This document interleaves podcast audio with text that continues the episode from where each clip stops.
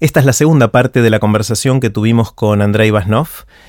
En esta parte hablamos sobre cómo Andrei aprendió a hablar castellano, habiendo crecido en Rusia, en Siberia, y también cómo un ruso se transformó en el referente de cómo entender el ritmo de la salsa. Em, no se pierdan esta parte que está buenísima. Los dejo con Andrei Vasnov. Pueden ver los links que mencionamos en este episodio en aprenderdegrandes.com barra Andrei, escrito con i latina. Con ustedes, Andrei. Andrei, una de las cosas que me, fascina mucho de, verte y de conocerte a lo largo de los años eh, es tu, capacidad de aprender. Eh, cómo fuiste aprendiendo distintas cosas eh, a lo largo del tiempo y vos naciste en Rusia, eh, obviamente tu, idioma materno es el, ruso, eh, después aprendiste inglés, después aprendiste castellano y, y lo aprendiste de una manera muy particular. recordame cómo fue que, aprendiste, aprendiste a hablar castellano. Eh, bueno, primero empecé a los, habrá sido a los 34, 35, bastante tarde. Y uno de los retos para mí era, como la gente dice, que eh, después de cierta edad ya no se puede alcanzar fluidez. Y bueno, creo que mayor de 30 ya cuenta como eh, una edad tarde para empezar a aprender el idioma, así que era un reto. Eh, y em, lo, que yo hice, como um, usé, no sé, dos o tres principios. uno, que viene de haber aprendido un idioma antes, y para mí era un descubrimiento muy fuerte. Yo sé que cuando lo voy a decir va a sonar obvio, eh, pero es una de esas verdades que es fácil entender intelectualmente y es difícil realmente sentir visceralmente. Y es que las palabras en idioma realmente se aprenden en relación a este idioma. No hay ninguna traducción eh, más allá de estos primeros pasos cuando estás empezando a aprender, tienes que pasar muy rápido eh, a contextualizar los conceptos del idioma en este idioma. A ver, explícame eso un poquito mejor. Te, te voy a dar un, ejemplo de cómo lo hice. Entonces, el, em, eh, una de las cosas que hice es miraba Uh, películas uh, en inglés que tenían subtítulos en español. En inglés ya conocía, o podría haber sido ruso, uh, pero acá en Argentina es más fácil conseguir en, en, todo el mundo, ¿no? Públicos de Hollywood. entonces, o shows que yo conocía, o las películas que yo conocía. Entonces, yo entendía lo que decía el personaje y aparecía en algo en castellano, ¿no? Que, y, ah, hecho por un hablante nativo de castellano. Y cada vez que lo que aparecía y, yo me, internalicé eh, eh, muy fuertemente la pregunta cada vez, ¿podría mi cerebro haber generado esta oración? Y si la respuesta era no, yo paraba el show, anotaba lo que estaba dicho en castellano, sin anotar eh, lo de inglés, eh, literalmente, y lo ponía en un programa que yo mismo escribí, digamos, nada de otro mundo bastante rústico, eh, que efectivamente es un programa que, que simula una tarjeta. de un lado tenía pistas de dijeron tales cosas sin que sea eh, literalmente lo que se dijo. Y de otro lado había la frase de castellano. Entonces, eh, después el programa combinaba con otro principio, es del eh, em, recuerdo óptimo, que creo que hoy en día hay apps para esto, pero, pero no lo sé. la idea es que el momento óptimo de recordar algo es cuando estás a punto de olvidarlo, ¿no? Entonces, eh, el, programa tenía un poco de esto que yo ajusté a mis variables muy precisamente para que el recordatorio salía justo en el momento que yo estaba. Porque vos sabías que a los 3-4 días te lo ibas a olvidar y entonces ahí te llegaba un recordatorio. Eh, eh, a ver, vamos a ir paso por paso. Quiero ver si entiendo lo que pasó hasta ahora. Vos ponías películas en inglés con subtítulos en castellano la escuchabas, entendías lo que decían en la película en inglés y ibas leyendo los subtítulos en castellano y cuando llegaba un subtítulo que vos sentís que no podrías haber construido vos esa oración, ponías pausa, copiabas esa frase y la ponías en una tarjeta electrónica que de un lado tenía esa frase y del otro lado tenía, están hablando de estos temas cuál podría ser la frase, como para hacer este jueguito de ver si podías vos construir esa frase que antes no hubieses podido construir. Exactamente. Y ahí la, otra clave que es sutil, que estaba, eh, porque estaba dentro de una película que yo ya conocía, la situación estaba muy contextualizada por fuera de las palabras. La gran mayoría del contexto eh, que tenemos Es visual. Es visual. Claro. Eh, es en el tono de voz, es en muchas cosas, en el contexto de la situación, si estaban peleando, si estaban cambiando amigos, eh, o estaba un western o alguna cosa así, eh, la, la, carga emocional que tenían los personajes que estaban diciendo, porque por ejemplo usamos frases y palabras distintas, depende si hablamos con amigos, depende si estamos enojados o felices, depende si estamos argumentando o digamos de forma de pelea o de forma más amigable. Entonces, estas cosas el diccionario no te va a dar nunca, un clase no te va a dar nunca, salvo que usan alguna de metodología parecida. Uh, y uh, el hecho de que yo conocí el contexto profundamente me daba uh, la conexión emocional a las palabras, a las frases, que para mí es clave de la fluidez. Me acuerdo otra vez, me, me contaste que, que, mirabas cuáles son las palabras más usadas de, sí. de un idioma. ¿Cómo, ¿Cómo, es eso? Bueno, eso, eso será paso anterior a este, ¿no? Para, para no sé cómo, cómo sería, bootstrapear, es una palabra medio técnica. Para empezar eh, rápido. Para empezar rápido, ¿no? Para, para romper, porque eh, es decir, romper este ciclo vicioso que para empezar a aprender el idioma en su contexto tenés que saber un poco de este idioma, ¿no? Eh, de lo contrario, no puedes aferrarse a nada. Porque para hacer el ejercicio de los subtítulos, algunas palabras ya tenías que conocer. Y la gramática, algo de gramática claro. que saber hacer. Bueno, en mi caso, eh, para resolver esto rápido, pero eh, probablemente no sé si lo recomendaría a todos, eh, pero yo, pues, porque soy nerd de estas cosas, uh, literalmente agarré un libro de gramática de castellano, de hecho dos, y lo leí de la primera página a la última sin saber todavía nada de castellano. Uh, leí en el libro de gramática en inglés sobre la gramática de castellano. ¿no? ¿Y por qué esto sirve? Yo diría, muchos eh, escuelas eh, prefieren eh, de hacer inmersión, ¿no? Que vos empezás, vinís, empezás solo a hablar en español o el idioma que estás, estés aprendiendo. Uh, y para mí, este, en algunos casos, para algunos estilos de aprendizaje está buenísimo. Uh, pero si vos eh, te interesás por la mecánica de idioma, tenés una ventaja enorme en haber leído el libro de gramática antes de empezar. Te, te, te, doy un, un, ejemplo muy específico. Eh, me, me, llevó dos semanas leer dos libros estos, no mucho tiempo.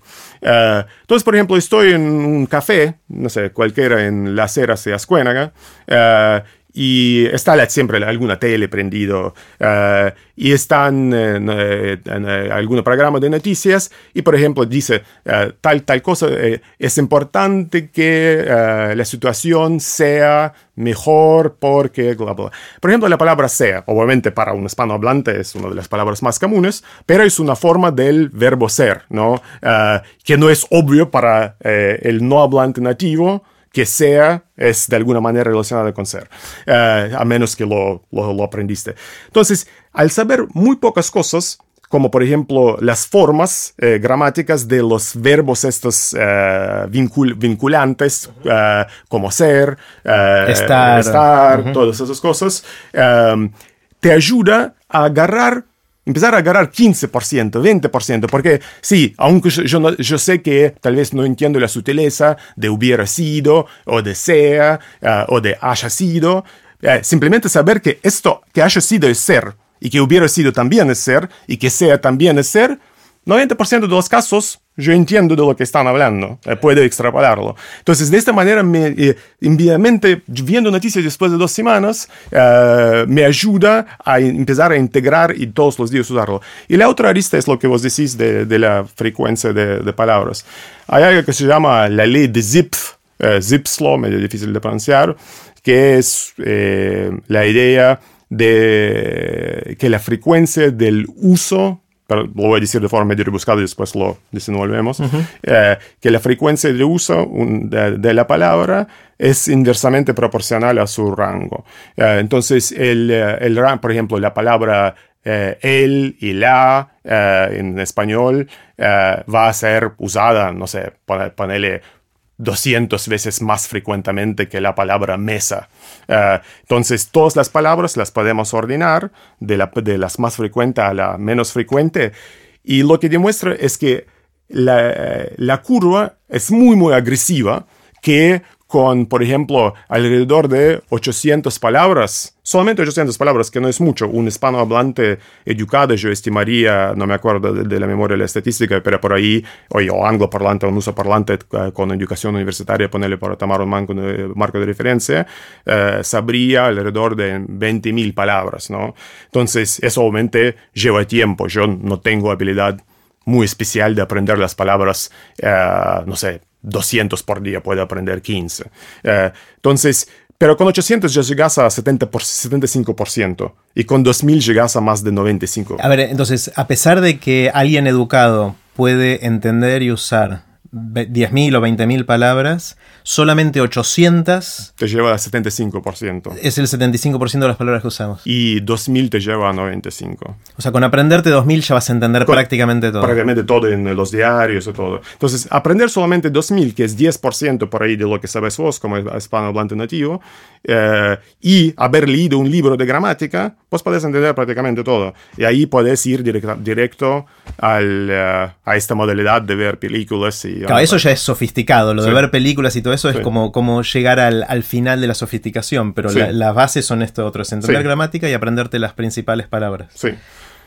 Por ejemplo, de las películas, para darte un ejemplo de las películas, la frase argentina eh, la posta, me tiró la posta. Me tiró la, posta. Esta es la posta. Eh, es, un, es un concepto complejo porque tiene tantos matices eh, y usos distintos. Esto, por ejemplo, no, no, veo una manera de aprenderlo del diccionario. No está en el diccionario, no lo vas a encontrar. O... si, incluso si estuviera, no estaría bien relacionada con las cargas emotivas de cómo se usa en qué situaciones. Hay el, el concepto como más, una vez que alcanzaste una fluidez lo que yo llamaría funcional, en la próxima frontera es lo que se llama colocaciones. Algunas palabras se usan juntos en ciertos contextos y otros no. Eh, y esto es lo que ves, un, a veces hablas con un extranjero que habla fluidamente, pero parece todo raro. Porque usa dos palabras juntas que no deberían estar normalmente ¿Se te ocurre un ejemplo de eso? Eh, lo voy a pensar, eh, debería ocurrirme rápido, pero el, el un, no sé, un, un, buen ejemplo, volviendo, volviendo a la posta, ¿no? De la canción, de hecho hay un doble sentido en lo que dije. Eh, el, eh, eh, la posta es algo muy informal, ¿no? Entonces, si vos no conocieras que la posta, me tiró la posta, eh, eh, significa de forma informal decir que me explicó lo importante del hecho y lo tiraste en un contexto formal, la gente te miraría raro. entonces, y de estos son, son, infinitos. estimado señor presidente, tíreme la posta. Sí, sí, eso, hay, hay, una incoherencia. muy grande. Y eso, es un error de colocación. Mm. Está genial. ¿Y qué te falta para, para seguir aprendiendo? ¿Seguís activamente tratando de, desarrollar el idioma o no? Sí, eh, pero ahora pasa mi, mi, último, pues, eh, digamos, eh, la última frontera de aprendizaje de idioma, que yo ya hice en inglés, en castellano todavía no, estoy empezando, es, eh, y no, no, lo digo como herramienta muy práctica, de ir más allá de fluidez, de ir incluso más allá de colocación, eh, es eh, aprender poesía de memoria, de un hablante nativo, obviamente. En, este, mi caso sería Borges, de hecho, los libros que ustedes en algún momento me regalaron, los, cuatro, los cuatro volúmenes.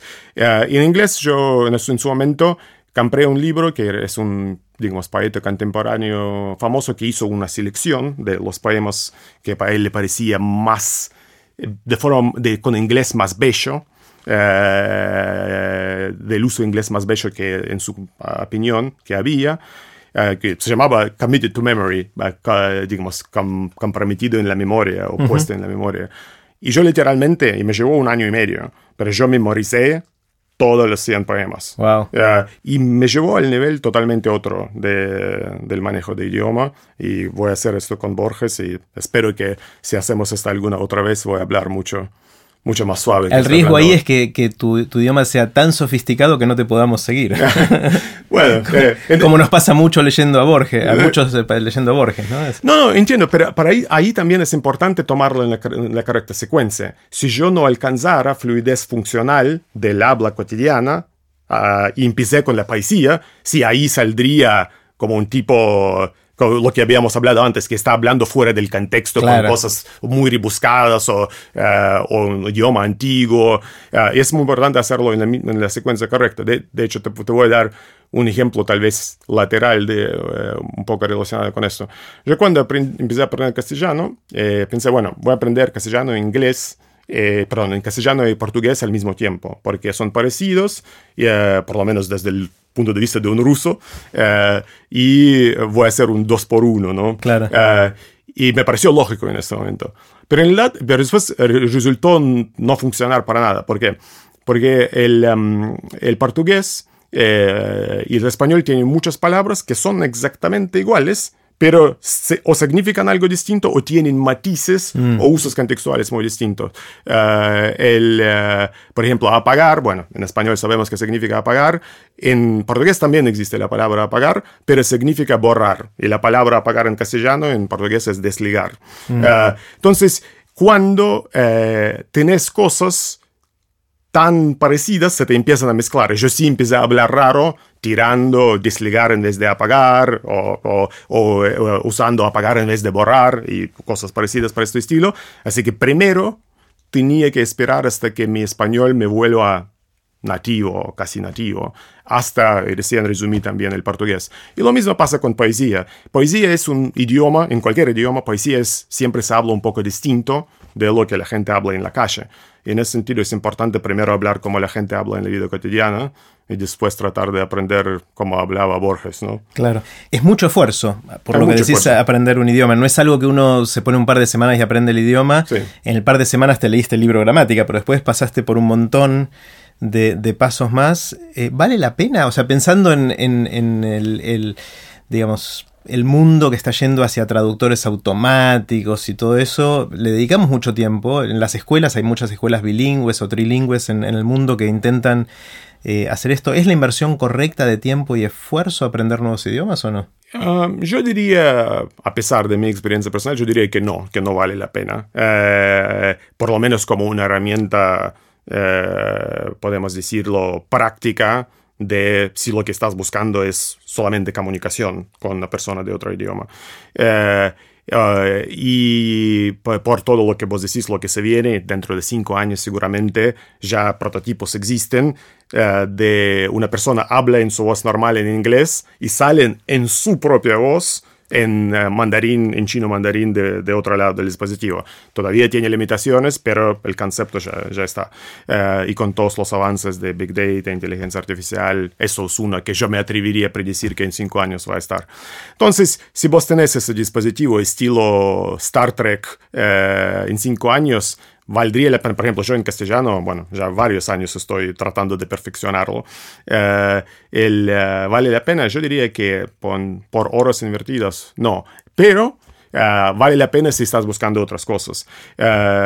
una es que estoy fuertemente convencido que si te hace algo el cerebro, es como casi rejuvenación. para mí una parte del impulso de que decidí aprender otro idioma, otra cultura, es porque cuando tenía unos 28 años, eh, ahora tengo 42, empecé a sentir que mi cerebro se desaceleraba. Eh, y que ya no agarraba las cosas tan rápido y leía los libros que antes entendía, ahora no entendía, eh, o no tan rápido. Y me, como me empecé casi a deprimir, ¿no? Eso es como, me estoy volviendo viejo a los 28, ¿qué está pasando? Eh, y, eh, y, empecé a leer todo lo de neurociencia, ponerle de, hay un, uh, un libro que se llama uh, The User's Guide to the Brain, el guía de usuario para el cerebro, por ejemplo. Uh, otro que se llama Más, más ancho que el cielo de Gerald Edelman, que es un, ganador de premio Nobel de, estos ámbitos. y bueno, leí varios de estos. Y el, uh, una de las cosas más importantes, como saqué como un aprendizaje, es que mucho de lo que percibimos, como el cerebro siendo más joven, más viejo, es si tiene experiencias profundamente distintas. Entonces, lo que te empieza a pasar cuando sentiste esto, empezó, se empezó a desacelerar el cerebro, es que tus patrones se volvieron demasiado predecibles. No te estás sorprendiendo, no estás teniendo experiencias profundamente nuevas. Eh, y tener idioma, o sea, reconfigurar tu idioma, ahora yo pienso en español eh, eh, todo el tiempo es uno de los choques, lo más fuerte que puedes agitar tu cerebro y algo pasa, o sea, por lo menos en mi caso, eh, eh, me, resulta. Es bueno, me encanta eso porque de todos los argumentos que escuché sobre por qué aprender idiomas, a pesar de que va a haber traductores automáticos, este nunca lo había escuchado, que me, me gusta mucho como no tanto la utilidad funcional del idioma, sino esta percepción de que uno se mantiene joven, vital, aprendiendo cosas, eh, etc. Eh, el argumento que más escuché es que si uno realmente quiere ser parte de una cultura, tenés que no solamente poder comunicarte, sino poder pensar en ese idioma, porque obviamente el idioma es, una parte constitutiva de la cultura, porque la cultura piensa lo que el idioma le deja pensar, digamos, ¿no? o, construir. Eh, pero nunca había escuchado esto, me encanta este, este argumento de de, sentirse joven, con lo cual quizás eh, si fuese ese el argumento principal para en el futuro, una vez que estén los traductores, seguir aprendiendo idiomas, el aprendizaje de idiomas debería ser algo que suceda no cuando uno es chico, sino cuando es más grande. Hoy el argumento es hay que enseñarle a los chicos muy chicos a hablar, por ejemplo, en inglés, que es el idioma quizás eh, universal en un montón de áreas del conocimiento humano, en Internet, en la ciencia, en un montón de lados. Eh, pero el argumento es enseñémoslo de chicos y lo aprenden bien, lo puede, o sea, les es más fácil eh, tener el acento correcto, que poder internalizarlo y que casi se sienta como nativo, y porque hasta está probado que si antes de tal edad aprendes el idioma, está en otro lugar del cerebro. pero ahora con tu argumento es al revés, quizás el idioma hay que aprenderlo más de grande porque esto nos vuelve a reencontrar con la vitalidad y todo eso, ¿no? Pero pues el idioma pues, se me ocurre que puede ser cualquier otra cosa, tocar un instrumento. Sí, el baile va por el mismo lado. De hecho, las dos lo empecé más o menos eh, por las mismas razones. Eh, agitar el cerebro con lo, más fuerte posible. El baile es la salsa, ¿no? La salsa, sí. Eh, ¿Cómo fue? Contame la historia de la salsa. bueno, es un salió un poco de, este, de, de, de, estos mismos libros de este periodo que yo estaba buscando cómo es lo que puede agitarlo más fuerte. Y quiero hacer las cosas más difíciles que puede encontrar. Una es tratar de empezar a aprender otros idiomas cuando ya sos pasado de 30. Eh, y el, eh, el, baile, sobre todo de la salsa, me resultaba como no, realmente no, no podía ni, ni por dónde empezar. O sea que no eh, es realmente de todas las cosas que probé era la más difícil, más difícil aún que aprender otros idiomas.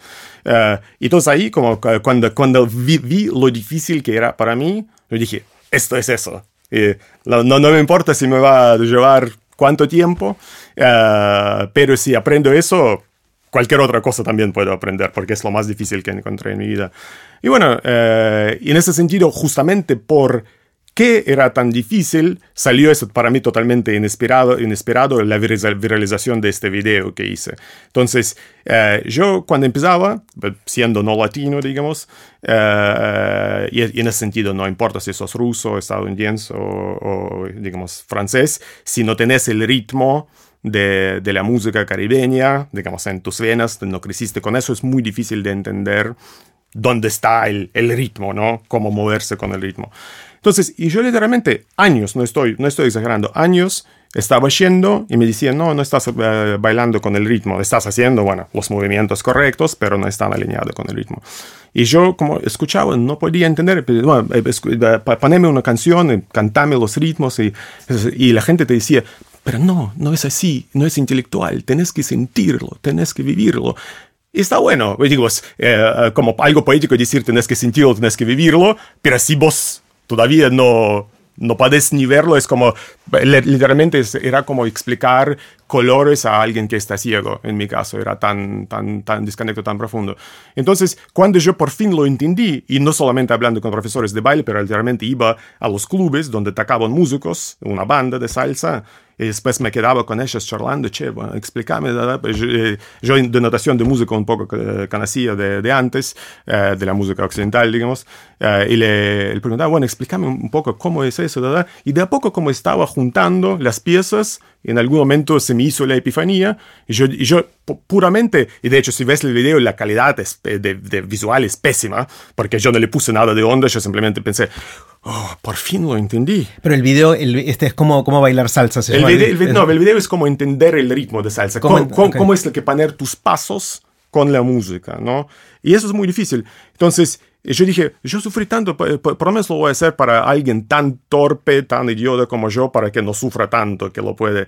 Y lo hice, por eso como lo hice como, no sé, en seis horas. Eh, la calidad visual es más mi voz con, con eh, algunas canciones de salsa, cantando el ritmo y explicando por qué es así, por cómo es distinto de ritmos occidentales. Y, eh, y yo, yo lo, puse más que nada en YouTube para mandar a, a, varios amigos que estaban en lo mismo, decir, mira, yo, uh, I figured it out, yo, yo lo tengo, ahí, está. Lo descifraste. lo descifraste, lo descifré el código de salsa. Y lo, lo puse y ahora tiene más de 300 mil vistas. ¿Cómo se llama? ¿Cuál es el título del eh, video? El, uh, bueno, es en inglés porque en este momento estaba todavía viviendo en Estados Unidos.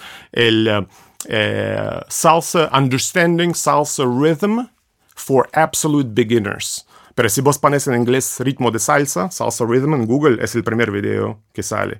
Y ahí, si te fijas, no, no, no, no estoy diciendo para uh, alardear de mis habilidades, uh, sino al revés, me sorprende. Hay, hay todo tipo de comentario de, um, de tipo, dice, yo soy un DJ con 10 años de experiencia, Nunca entendía eso, ahora entendí. Eh, una, profesora de baile, yo soy profesora de baile de tantos años, lo hago como video obligatorio para toda mi clase porque nunca le podía explicar antes. Entonces, en este sentido, creo que, eh, creo que vos en algunas de sus charlas hablaste del poder de limitaciones.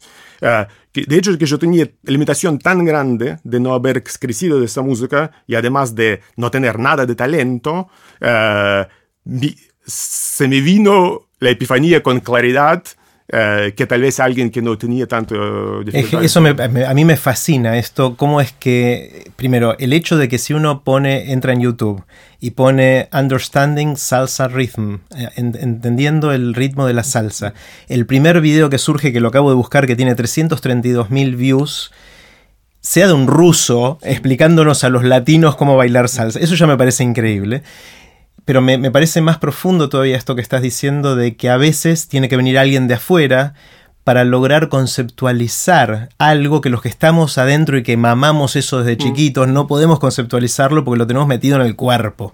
Eh, y que cuando hay que explicarle algo a alguien que viene de otro lado, a veces ayuda que el que lo explique lo haya aprendido recién. Y es algo que eh, creo que mencioné en alguno de los primeros episodios de Aprender de Grandes, de que esta frase que me pegó tanto, de cuando aprendes algo, enseñalo antes de que te olvides cómo era cuando no lo sabías. Porque de esa manera eh, podés empatizar más con la persona que todavía no lo sabe. Esa persona que ya sabe hacer algo hace tanto tiempo le es muy difícil enseñarlo porque no se acuerda su recorrido para aprenderlo, ¿no? Eso a mí me pareció bastante profundo y inspirador en, su momento.